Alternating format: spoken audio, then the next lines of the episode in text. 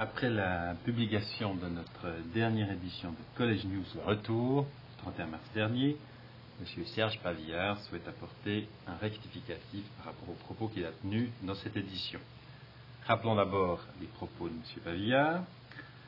Alors, tel que c'est écrit dans le journal, apparemment, il n'y a pas eu de gros dégâts, mais il y a eu plus de 40 000 francs de dommages quand même.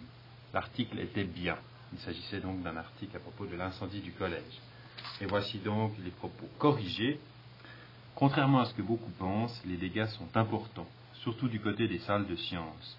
Aux dernières nouvelles, le coût des travaux avoisine les 400 000 francs.